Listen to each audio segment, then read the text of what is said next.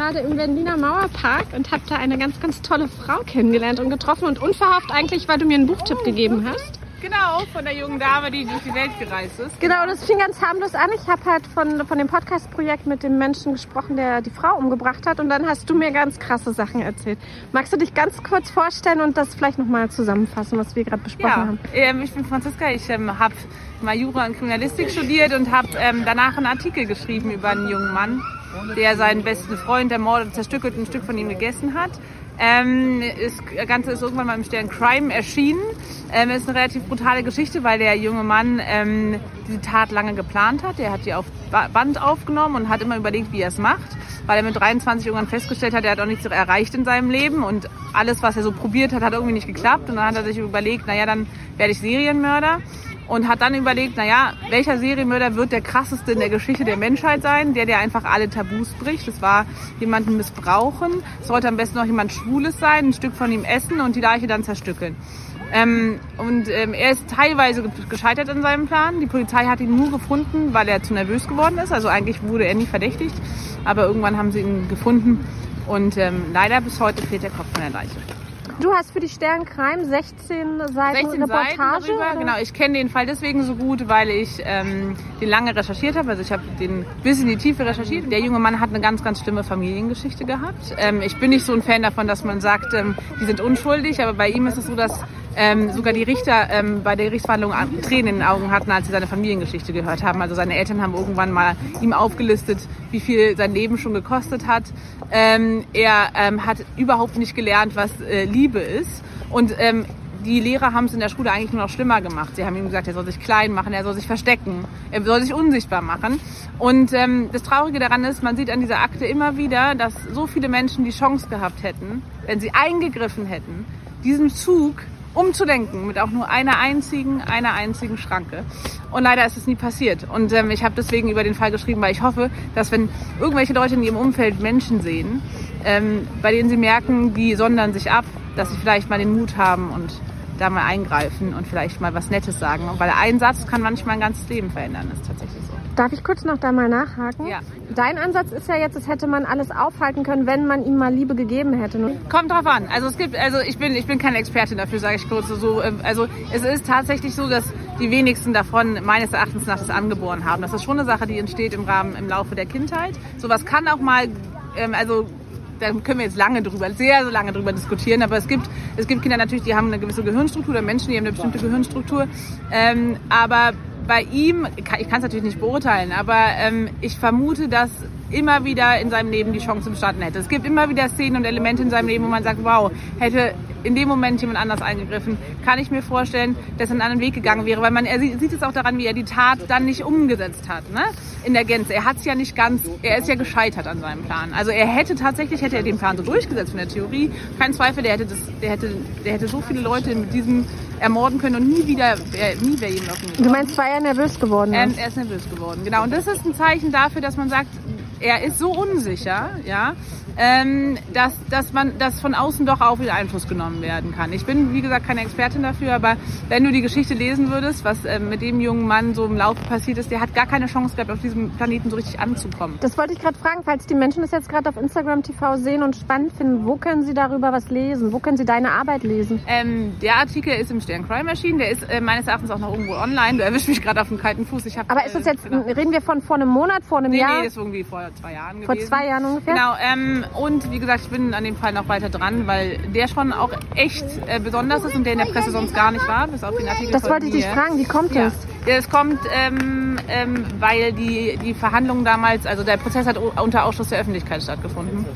Und ich war quasi die Erste, die ähm, im Detail die Informationen bekommen hat. Warum hat man sich damals dafür entschieden, dass man das unter Ausschluss der Öffentlichkeit Ähm, macht? weil seine Persönlichkeitsstruktur das angeboten hat. Also das, das war auch das, der, der richtige Weg tatsächlich, denke ich, aus Sicht des Anwaltes.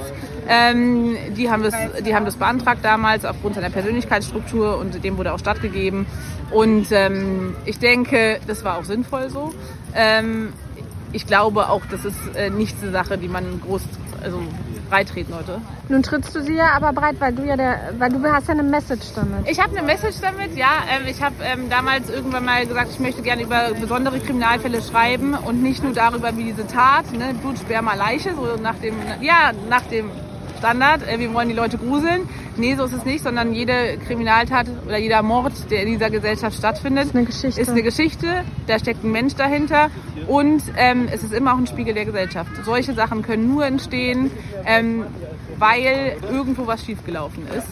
Ähm, und ich finde das immer falsch zu sagen, ähm, das ist einfach ein Mörder und der ist schlechter Mensch und jetzt machen wir den, stecken wir ins Gefängnis und dann ist es vorbei. Nein, ähm, sondern eigentlich müssen wir uns sowas schon angucken, aber nicht unter der Prämisse uns zu gruseln, sondern unter der Prämisse das zu verstehen und nachzuvollziehen und vielleicht darüber nachzudenken, was wir so falsch machen. Ne? Weil ich, solche Kinder haben es halt auch wirklich schwer in der Schule und ja. Das war ja auch genau der Grund, warum ich ähm, jetzt, es wird äh, im Dezember werden sieben Episoden erscheinen zu diesem Mann, der die Frau umgebracht hat.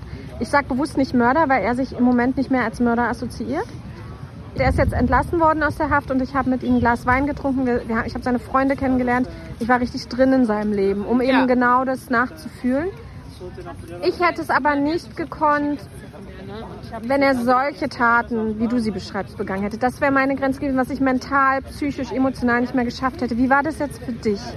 Ähm, naja, für mich ist es so, ich bin ähm, dadurch, dass ich ähm, mich schon lange mit solchen Themen auseinandersetze und ich versuche Menschen nicht zu verurteilen, was mir nicht immer gelingt, aber ich versuche es, ähm, habe ich versucht, ähm, zu, zu, nachzuvollziehen, wie er an diesen Punkt gekommen ist. Und auch wenn es für mich manchmal echt unangenehm war und ich wirklich Pausen machen musste, ähm, weil man nimmt es einfach auf. Ne? Und ähm, ähm, da muss man auch wirklich irgendwie Gegengewicht schaffen. Also es war nicht immer einfach.